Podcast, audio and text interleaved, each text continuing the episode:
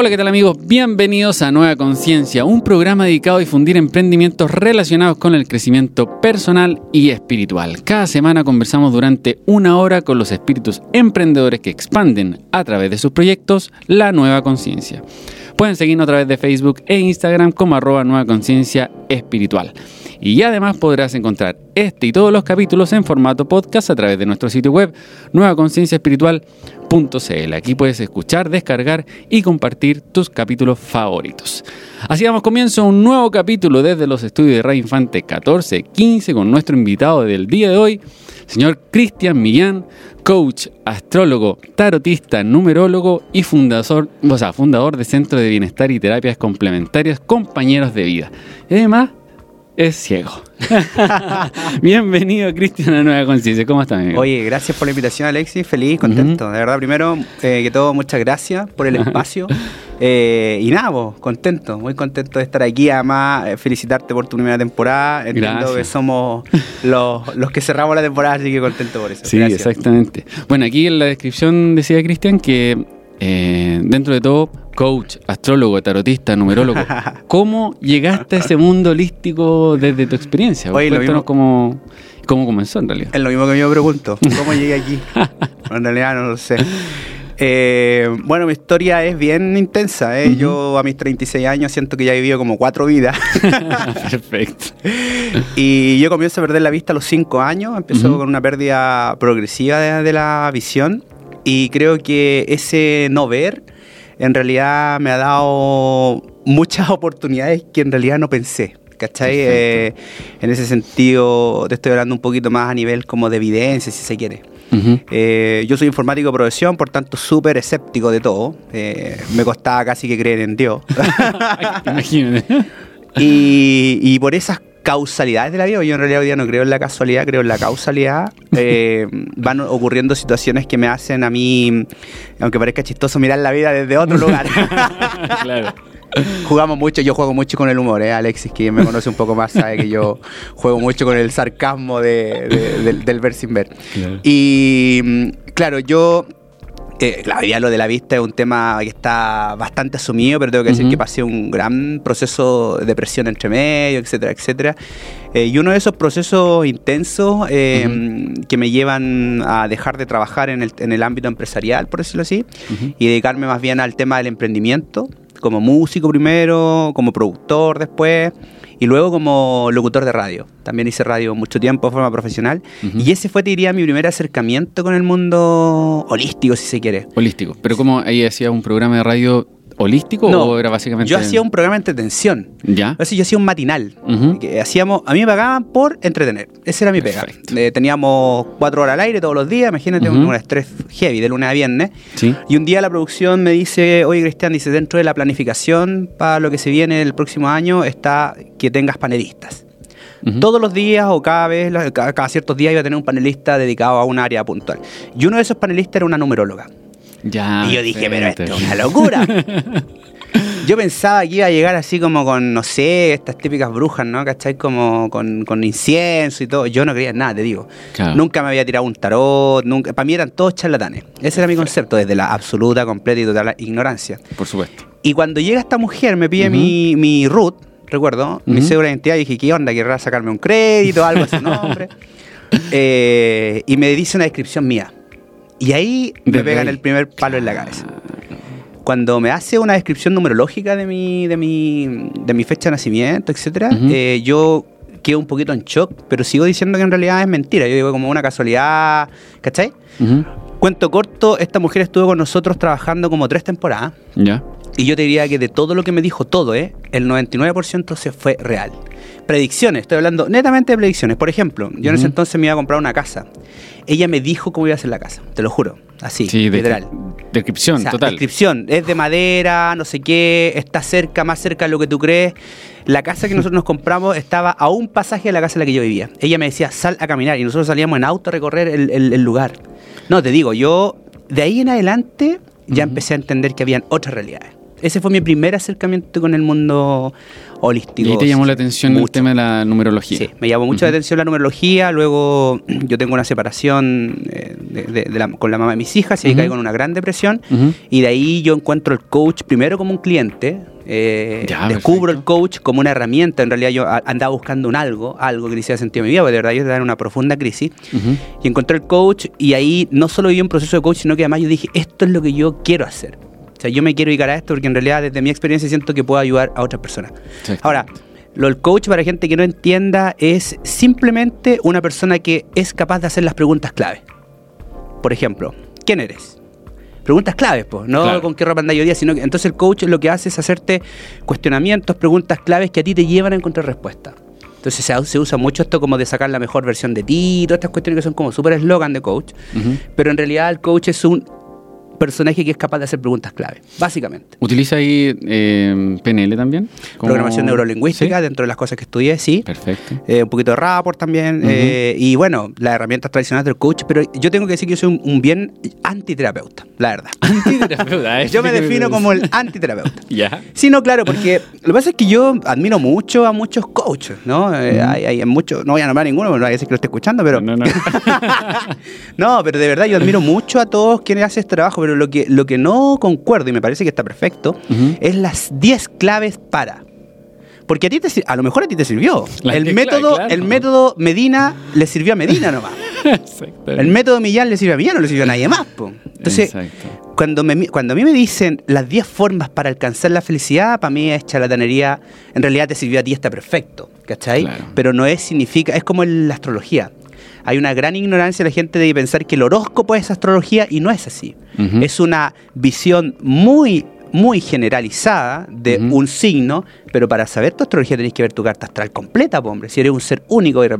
Exacto. Lo mismo pasa con las, con las dinámicas, con las, por eso que las terapias que yo hago jamás son igual a la otra, porque va a depender mucho de la persona. po. O sea, yo tengo gente que a la tercera, segunda sesión se ha pegado un desbloqueo heavy, y tengo gente que ha dejado el proceso, por ejemplo. Claro. Entonces ahí te da un indicativo de que no, lo que funciona para ti no necesariamente funciona para mí. Sí. Entonces, cuando yo digo que soy antiterapeuta, es que básicamente cuando la gente me dice, oye, ¿cuáles son las herramientas para tal o qué puedo hacer para esto? Yo digo, no lo sé.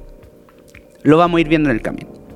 Como, como casi evaluar al- a la persona que ya va a estar contigo. Exacto. Lo que pasa Mm. es que además, dentro, dentro de lo que yo hago, como tú muy bien lo nombraste, Mm. yo fundo Compañeros de Vida, que es un centro de bienestar y terapias complementarias, Sí. a partir, y Compañeros de Vida se llama porque lo que yo hago es tomarle la mano a la persona y recorremos un tramo de la vida juntos, pero caminamos juntos. No es que yo camine delante de ella, llevándola. Entiendo. ¿Se entiende? Entonces Sí. lo que hacemos es recorrer ese camino. Y en ese camino aprendemos, juntos. Claro. Y el 99% de las veces yo soy más beneficiario que el otro.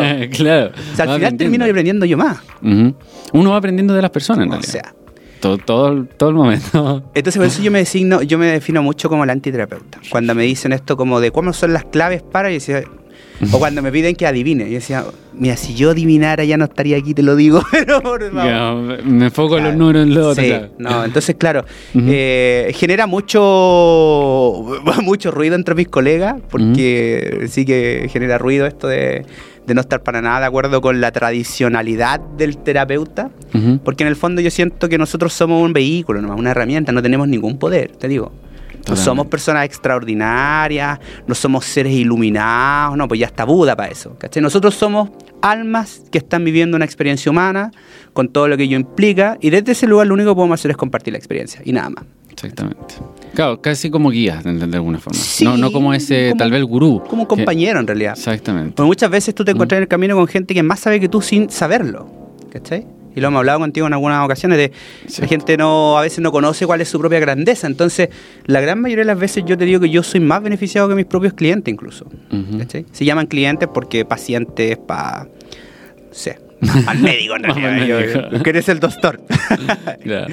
Eh, y por eso me defino un poquito como el antiterapeuta. Claro, yo, yo utilizo muchas herramientas dentro del coach tradicional, eh, que está el life coach, que es lo que yo hago un poco. Yo utilizo astrología. Para un coach eso es como patar la cabeza, porque como un tipo, y claro, yo uso tarot, astrología y numerología, pero como herramientas de diagnóstico. Nunca como herramientas de, de cre- de decretar cosas.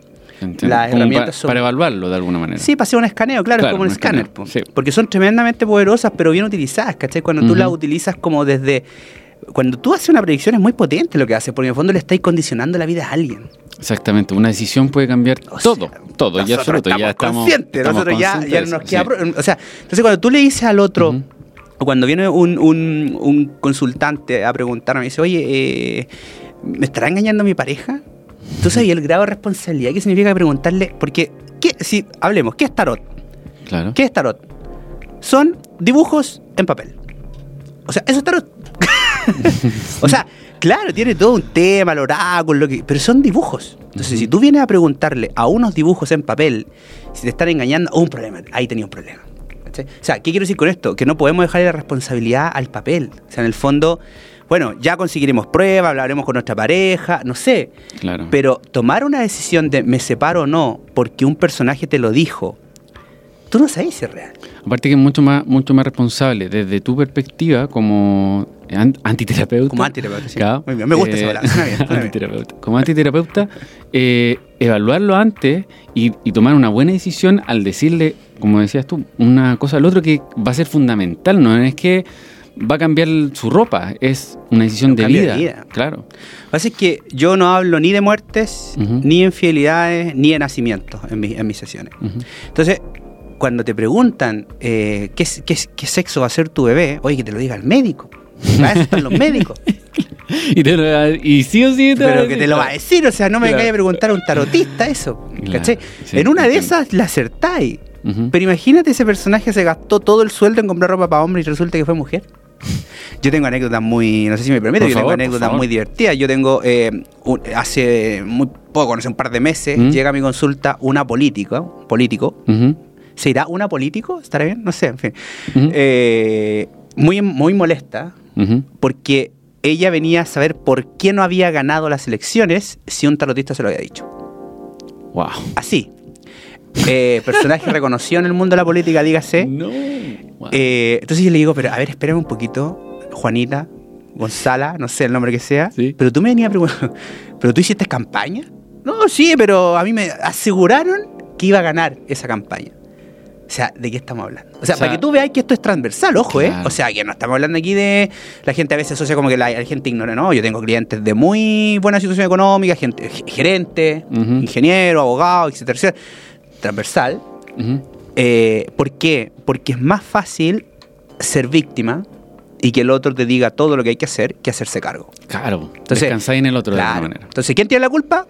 El gato, el horóscopo, el universo. El tarotista. El tarotista. el tarotista. No, pero te digo, locura, locura. O sea, cuando me dice Sí, ella, ¿por qué no gané? Yo quiero saber por qué no gané, si me dijeron que iba a ganar.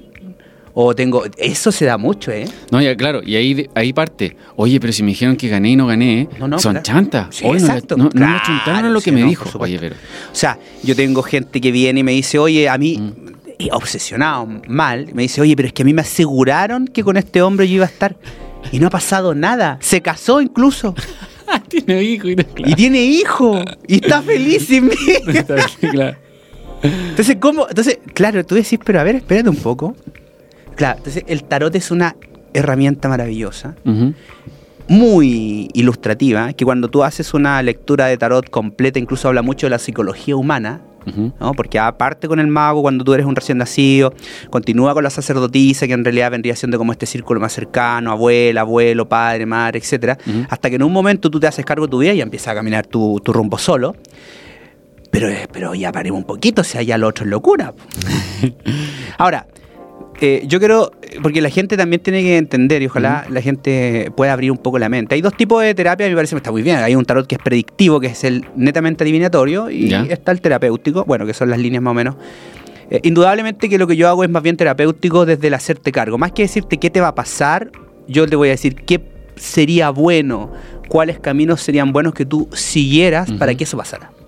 Ahora, indudablemente que yo hablo de tendencias, siempre hablo de tendencias porque el, tablo- el tarot habla mucho de cosas que pueden suceder. Que sucedan o no, es un poco tú. Y bueno, en realidad no un poco tú, es, es tu decisión. Todo, ¿Cachai? claro. Es todo tú.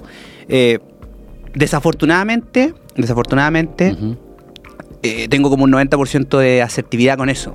Digo desafortunadamente porque a mí no me hace mucha gracia, porque en realidad que venga la gente después y me diga, uy, todo lo que me dijiste fue verdad, claro, es como dejaste que pasara nomás. Eh, entonces, sí, el tarot tiene mucho de tendencia, es verdad. Yo conozco tarotistas que son muy buenos en eso, de adivinarte si se le quiere poner un nombre o de, o de predecir. Pero a mí no. No te puedo mentir que alguna vez le he preguntado al tarot si iban a acusar cosas. Ah, ya, así como. Está claro, sí, Claro. pero. Pero no es el objetivo en realidad. O sea, eso de curiosidad, ¿cachai? Pa- y además para ponerse a prueba también resulta. Claro, porque la gente, ¿cómo definiría un buen tarotista? Si sucede o no sucede. Eso es, no es más.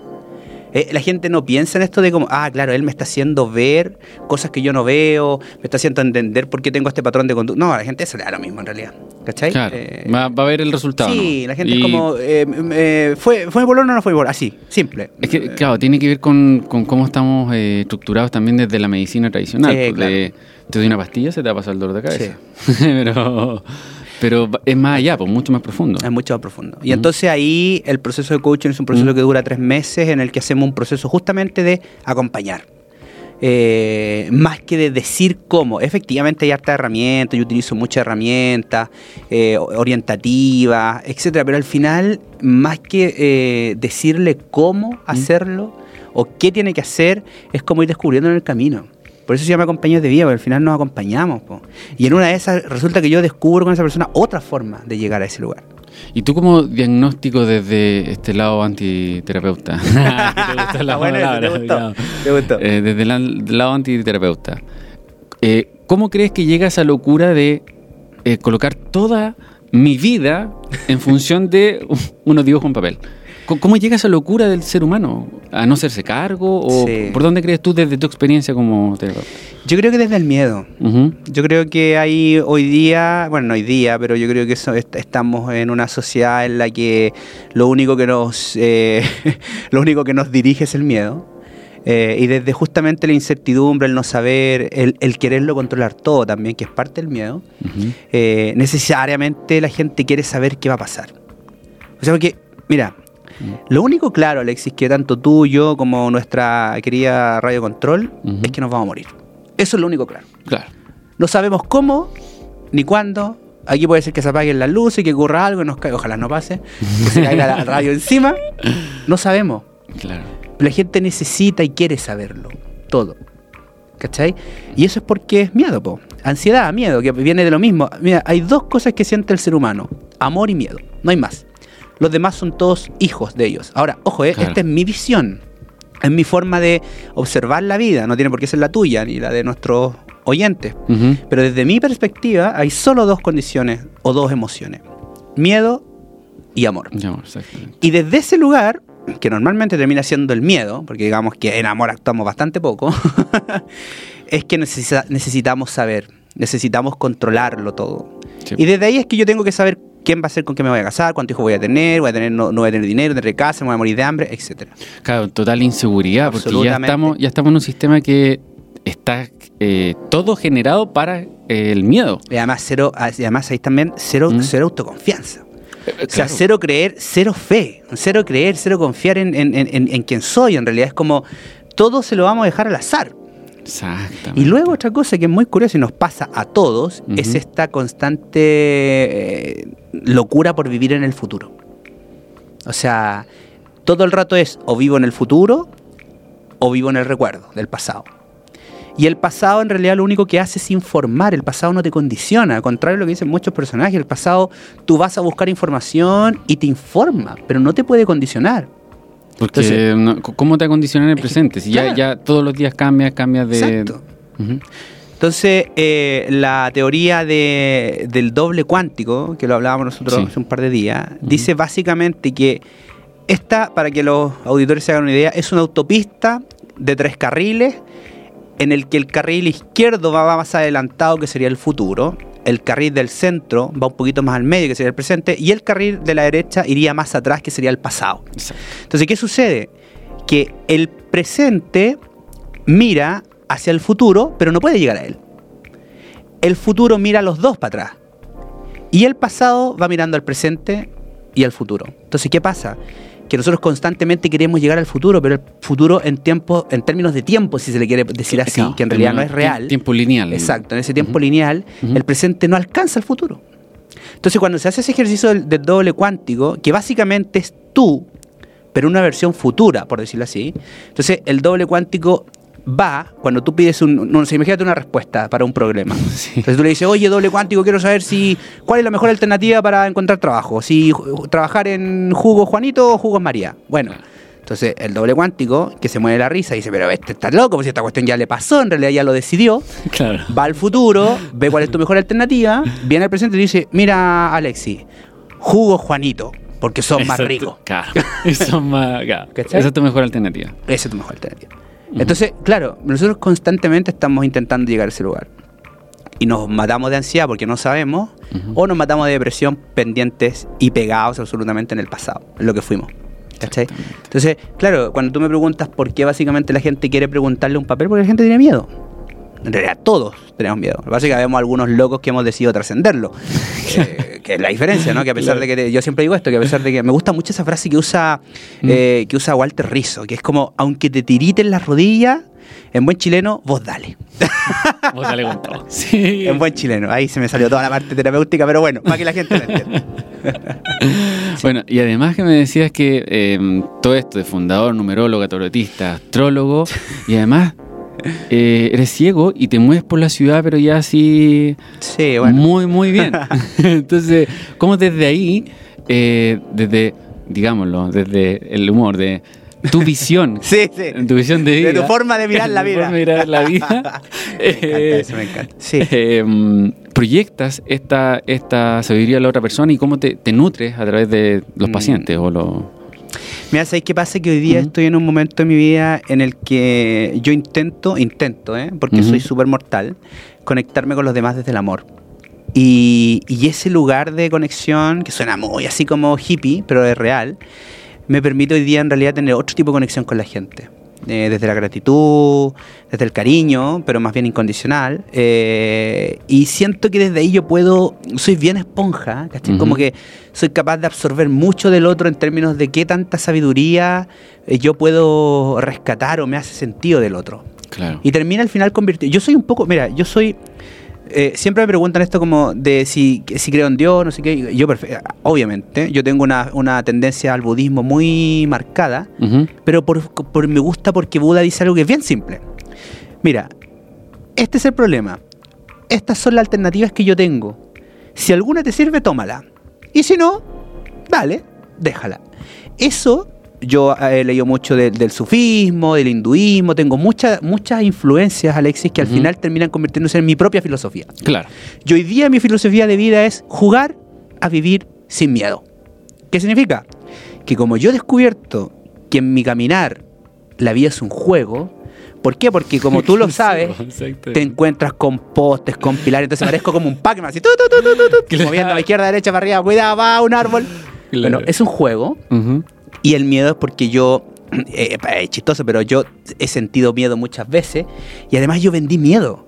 Mira, es muy curioso, esto no te lo he contado, pero Ujú. el primer trabajo que yo tuve fue trabajar en una empresa de seguridad. Y yo vendía miedo. Entonces yo decía, señora Juanita, ¿usted tiene cámara en su casa? no, mijito, pero usted sabe que están robando mucho, señora Juanita. Claro, y le puede no tenía idea. Y le pueden robar a usted. No, mijito, por Dios, sí. Ya hay una cámara. Pero señora Juanita, ¿dónde la quiere poner? En el comedor. ¿Y si se entran a la pieza, señora Juanita? No ponga otra más. Tiene razón, mijito. Y en la cocina, cuando usted está tomando... su- Yo vendía miedo. Así, suena chiste, ¿eh? Sí, pero, Pero es mientras real. más cámaras me compraran a mí, yo ganaba más dinero. Por tanto, yo vendía miedo, que es lo que hace el sistema, digámoslo. Entonces, claro, yo en- empiezo a entender que en realidad hay que jugar a vivir y sin miedo, no porque no lo tengas, sino que porque un miedo útil te puede salvar la vida y un miedo inútil te paraliza y te deja sin accionar, sin actuar y al final sin ser lo que tú quieres ser, si eso es lo más potente. Aparte que sin miedo eh, va muy relacionado con lo contrario, que sería el amor. Sí. Eh, Verlo desde ahí, las perspectivas como de, de vida, como tú decías, voy conectando con ciertas personas desde la gratitud, desde conocer eh, maestros, si lo podemos llamar. Sí. Entonces uno va aprendiendo desde su visión, pero también desde la experiencia, ¿no? No poder descartar a una persona o X por ciertos prejuicios o patrones que uno tiene dentro de, su sistema de creencias. Bueno, es bien curioso porque yo desde mi escenario de ciego, eh, la gente le, le, les, les choca es como, señora, no es ni invidente, ni no vidente, ni poder especiales, es ciego, así nomás. Eh, desde ese lugar, eh, no te creáis, los, nosotros como todos los, eh, no sé, estos círculos o estos colectivos, también existe mucha discriminación entre nosotros mismos. Entonces, claro, hoy día para mí sería bien ridículo estar discriminando, haciendo tanto juicio desde este lugar. ¿Cachai? Para mí, para mí, hay otros que lo harán, pero para mí hoy día no tiene mucho sentido. Sigo teniendo prejuicios, sigo creyendo tonteras, sigo, pero soy un ser humano, estoy viviendo esta experiencia.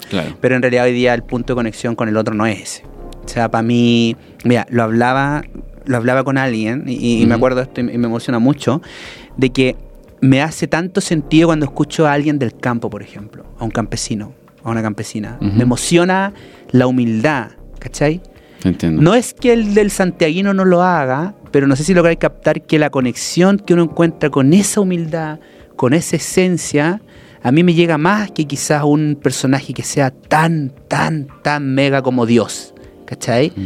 Que puede ser la misma alma, pero que tiene que ver básicamente con si tú resuenas o no con el otro. Entonces a mí esa cercanía con esa gente que al final es de donde yo vengo, de, familia muy humilde, es la que me hace mucho sentido. Teniendo muchos contactos de gente que tiene mucho dinero y que son personas maravillosas. ¿Cachai? No se trata de eso, pero digo que hoy día me resuenan cosas que antes no, quizá. O personas que quizá antes no. Entonces, como acá, en, tú vas en tu nivel de conciencia, que básicamente eso va, va adquiriendo de tu experiencia, pero eh, ya va resonando en, en otras, como lo hablábamos en algún minuto, en otra frecuencia. Mm. Y ya, ya, vais conectando con otras personas que están en la misma que tú. Oye, es bien loco, mira, yo, porque siempre trato de dejar algo. Eh, una de las cosas que la gente no entiende cuando, cuando uno está como en, desconectado, si se quiere, del universo, la divinidad, de Dios, de quien tú quieras llamarlo, es como, para que ustedes se hagan una idea, es como cuando se. ¿Te acuerdas tú de estas radios que se cambiaban con el, con un, con el dial? Exacto. Cuando tú cambias esa perilla y cuando tú le dabas al dial justo, se escuchaba estéreo. Maravilloso y todo. Cuando la movías solo hacia un lugar, un poco, se escuchaba mono. Se seguía escuchando, pero mono. Y si ya lo movía un poquito más, ya se escuchaba chicharriento, así, nada mal. Claro.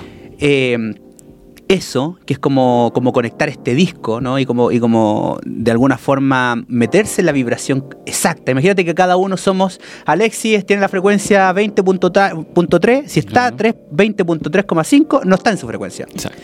Ahora, una cuestión que, y esto es, esto es ciencia, ¿eh? no, es que yo me lo estoy inventando.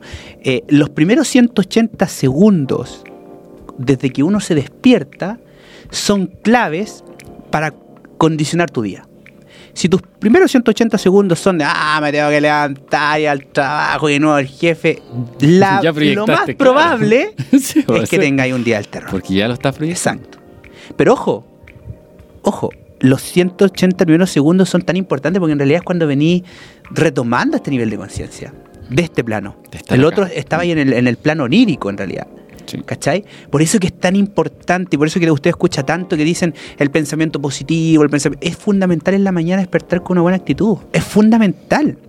Como dicen las mamás, ¿no? Es como si te levantaste con el, el pie izquierdo, pie derecho, no sé. En fin, o sea, si tú tienes ese hábito, porque finalmente el cerebro se hace hábitos. Si tú haces el hábito de decir, gracias, Dios mío, de mm. divinidad, Juanito, por quien sea, mm. por un nuevo día, oye, otra actitud era en el día. Exactamente. ¿Cachai? Y es súper importante. Entonces, la gente no entiende o le cuesta mucho entender que en realidad no se trata de magia. Sí, es magia, pero en realidad tampoco es que solo sea algo reservado para algunos iluminados. No. Todos podemos entrenar ese pensamiento. Porque todos tenemos la misma esencia, básicamente. Así es. Bueno, estamos conversando con Cristian Millán, coach, astrólogo, tarotista, numerólogo y fundador del Centro de Bienestar y Terapias Complementarias. Dentro de otras cosas. Dentro de otras cosas, claro, compañeros de vida. Te invito a una canción, entonces, esto es Michael Jackson con Yami y seguimos conversando aquí en Nueva Conciencia. Estamos de vuelta en Nueva Conciencia, estamos conversando con Cristian Millán, coach, astrólogo, tarotista, numerólogo y fundador de Centro de Bienestar y Terapias Complementarias, compañeros de vida. Y además, como él decía, ciego. Em, bueno, les recuerdo también que pueden seguirnos a través de Facebook e Instagram como arroba Nueva Conciencia Espiritual y además que puedes eh, encontrar este y todos los capítulos en formato podcast en nuestro sitio web nuevaconcienciaespiritual.com Estábamos conversando, Cristian, desde tu visión también, eh, pero también desde eh, tú querías ver el tema de inclusión, cómo, cómo, la ciudad es más amable con los espacios públicos, eh, cómo la gente también interactúa contigo, lo que hablábamos en algún minuto, los nuevos ciegos, estas personas que nos ven a su alrededor así y, teniendo la visión. Mm. Sí, bueno, hoy día yo dentro de las cosas que hago también me dedico a temas de consultoría y transformación organizacional en términos de inclusión. Claro, porque no, no por nada, ¿no? sino que porque es algo que yo vivo el día a día. Y, y, y en ese sentido yo lo que intento, junto con muchas otras personas que están haciendo esto, es desmitificar y derribar paradigmas. Y uno de esos paradigmas es justamente entender que el ciego no solo pide en las calles y atiende el teléfono, ¿no? sino que habemos eh, personajes que tenemos estudios, que en realidad no es tan importante, pero lo, digo para ejemplificar. ¿no? Eh, Habemos ciegos que tenemos otra, otros tipos de talento como los tiene todo mundo. Eh, habemos ciegos que, no sé, ciegos que son bien, muy desagradables, otros que son muy simpáticos. En fin, o sea, no somos ajenos al ser humano en realidad. Lo que pasa es que nos vemos. ¿Cachai? Hay cosas que nos cuesta más o definitivamente no podemos hacer pero el ciego sigue siendo un personaje como cualquiera. Por tanto, una de las grandes, eh, de los grandes trabajos que yo mm. hago, y, como te digo con muchas otras personas, es tratar de que la gente entienda que la ceguera es una característica más como ese rubio, moreno, alto, chico, etcétera. No, no, no condiciona nada. No, condiciona absolutamente nada. Mm. Entonces, claro, desde ese, desde ese lugar, mm. eh, hoy día para, para mí la inclusión es un tema, bueno, a ver, no es hoy día, en realidad ha sido siempre. Claro. Que hoy día está de moda la inclusión, digámoslo. Por la ley, que no sé qué, que, la, que en realidad una tontera, pero en realidad eh, la inclusión es un tema siempre. Y la inclusión no es teletón, no necesariamente. No es eh, la visión solo del discapacitado. Y hoy día, cuando hablo de inclusión, creo que el primer paso para ser inclusivos es con uno. Hoy tú te das cuenta de lo que nos cuesta aceptarnos a nosotros como seres humanos. Con todos los defectos que tenemos, ¿eh?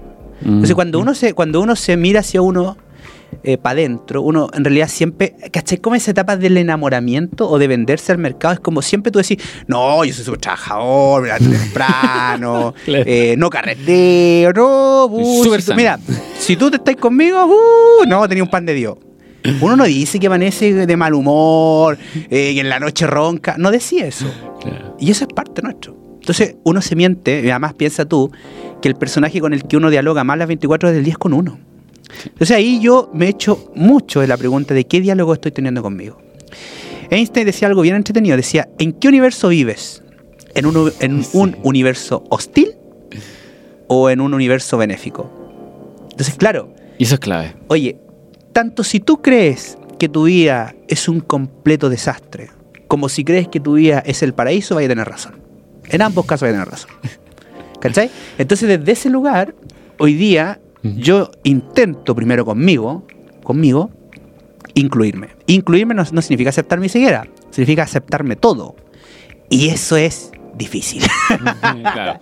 Difícil aceptar también es el, podríamos llamarlo el lado oscuro o, la, o, las debilidades, no sé. ¿Qué, ¿Qué, uno tiene como ser humano? Es que, es que mira, piensa tú, Alexis, que, ¿qué sería, ahí no, poético, full, pero ¿qué sería del día sin la noche? O sea, imagínate un día constante que nunca se acabara. Terrible. ¿Cuándo dormiríamos? Imagínate 30 grados todo, día, noche, día, no, no, mal. Por tanto, se necesitan ambos. Entonces, cuando hablamos de oscuridad y luz, eh, todo este asunto, en realidad, en este lugar que yo no creo que sea tan dual, pero bueno, lo parece, es necesario. Hay que integrar ambas cosas. Por tanto, uno tiene una parte, todos, mira, yo soy de los que cree en la reencarnación. Yo soy de aquellos personajes que creen que mm. somos almas que hemos recorrido bastantes vidas, por eso siento que a veces hay cosas que se nos da tan fáciles, ¿no? Porque ya sabemos y tuvimos una expertise en otras vidas. Por eso creo que tenemos las familias que tenemos cercanas, porque a veces hay trabajos que hacer y por Dios que nos cuesta con la familia. Entonces, yo siento que desde, desde ese lugar uno, eh, en tanto esta, esta alma va haciendo este viaje, este recorrido, al final uno se olvida un poquito para qué vino a reencarnar aquí y perdí un poco el rumbo hasta cuando empezáis a recordar de nuevo, porque viniste. ¿cachai? Y ahí está justamente ese proceso de aceptarse. Y es complejo en realidad, porque eh, uno se acepta siempre y cuando es perfecto. ¿Y qué significa ser perfecto? Tener un físico estupendo, según los cánones de la gente. Tener una novia, un novio del mismo tamaño, ¿no? Espectacular. Casa, auto, dinero. Eso es ser feliz para el común del mortal.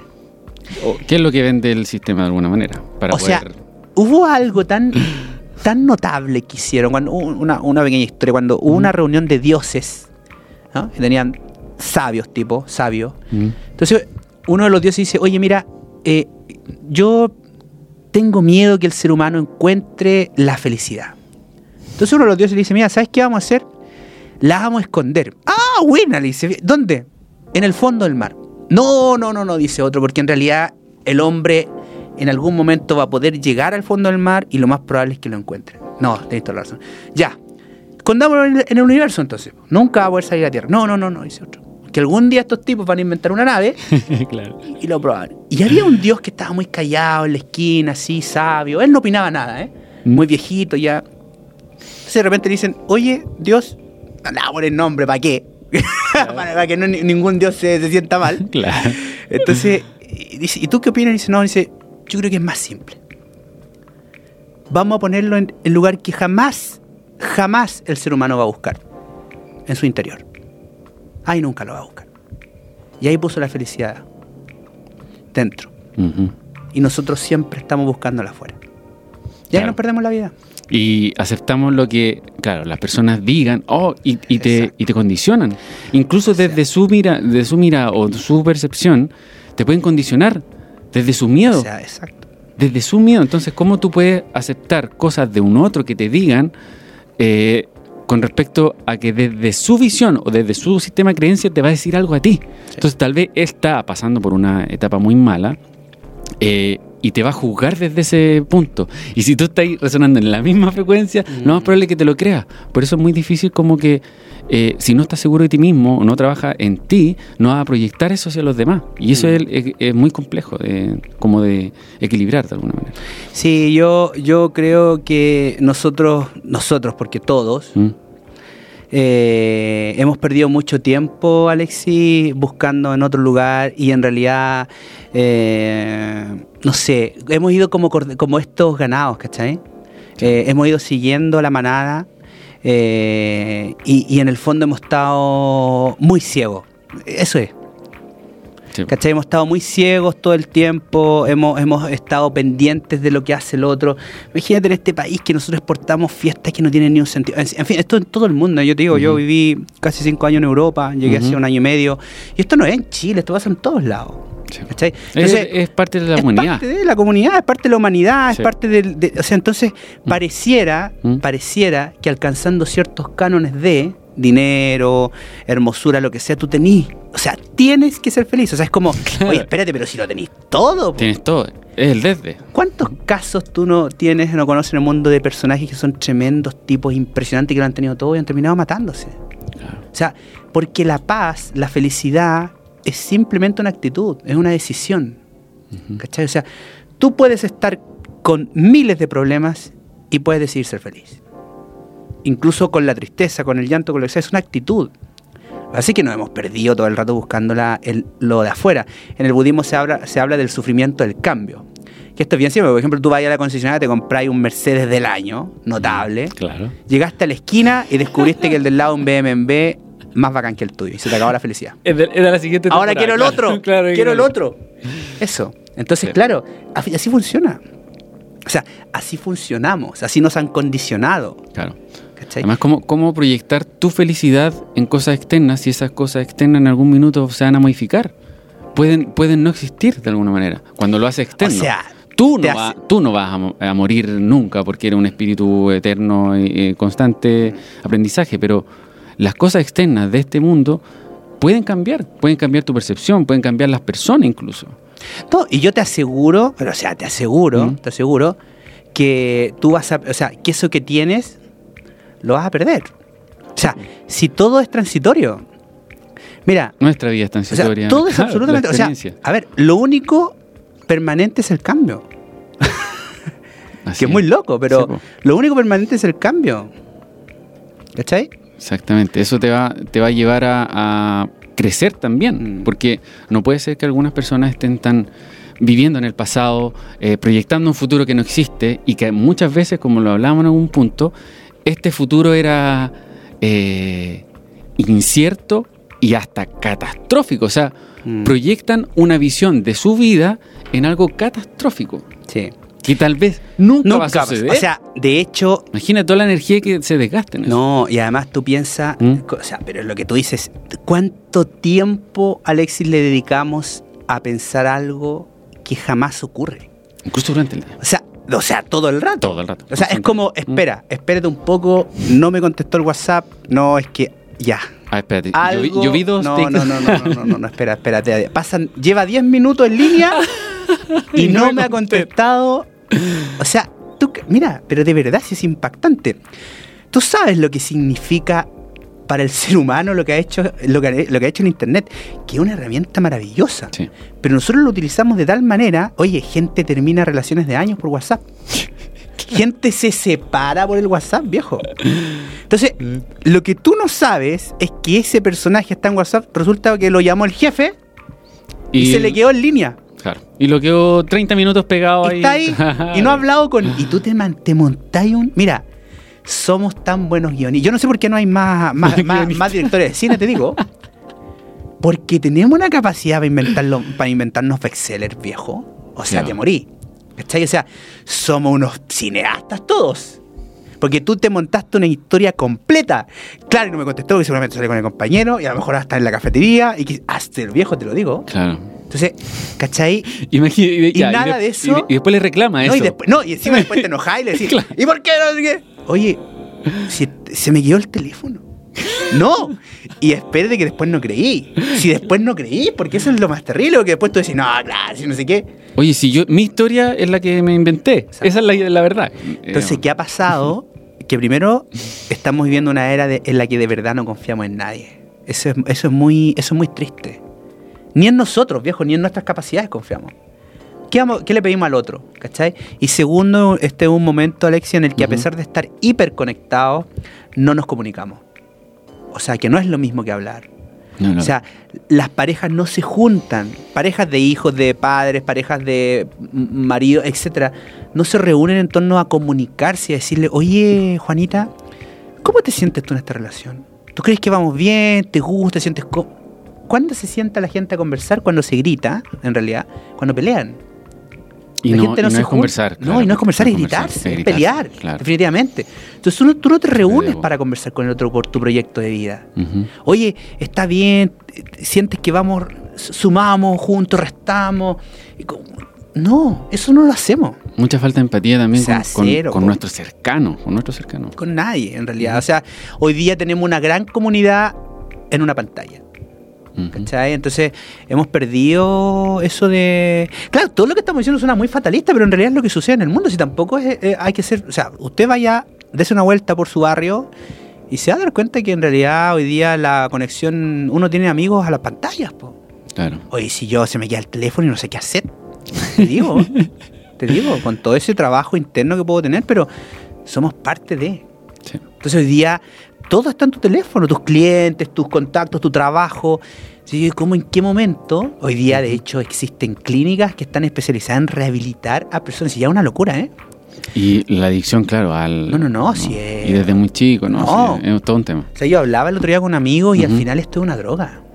O sea, la hiperconexión es una droga. Claro. Por eso hay que, hay que enfocarla de la mejor manera, de alguna, de alguna forma. O sea, este espacio de conversación, por eso te agradezco que estés acá, Cristian, No, porque lo espacios de conversación eh, vuelven a esa raíz del ser humano, de estar en el momento presente eh, e ir interactuando experiencias. Mira, yo agradezco, de ¿Mm? verdad, yo eh, estoy bien vinculado con temas de comunicación, tú sabes, yo soy comunicador y me encanta esto, de hecho yo me adoro los espacios de conversación y creo que espacios como estos se agradecen muchísimo porque nos falta eso. No desde el lugar de, insisto, que el otro te esté diciendo qué es lo que hay que hacer, simplemente desde quizás escuchar una visión distinta del mundo del otro.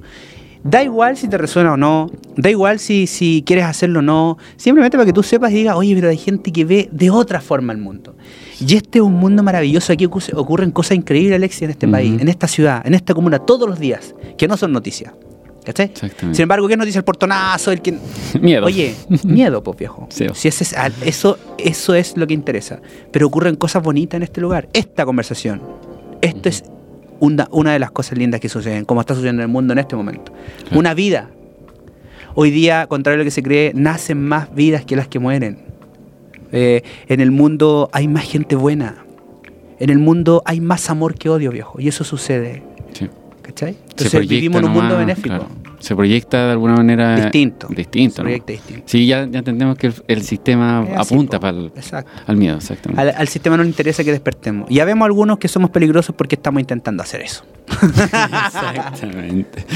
Así que, no, te, agradezco mucho la conversación, Cristian. No. Ha sido de verdad un agrado poder estar acá. Además que Hoy se pasó volando, ¿eh? volando. Y hemos, y hemos conectado, de, como te decía, nosotros, y, y quiero contar esto como ya cerrando el, el ciclo. El ciclo. Eh, yo con Cristian, de alguna manera, nos conocimos hace ocho años atrás, eh, trabajando, pero trabajamos online. Entonces nunca, Nunca supimos. nunca supimos quién era el otro.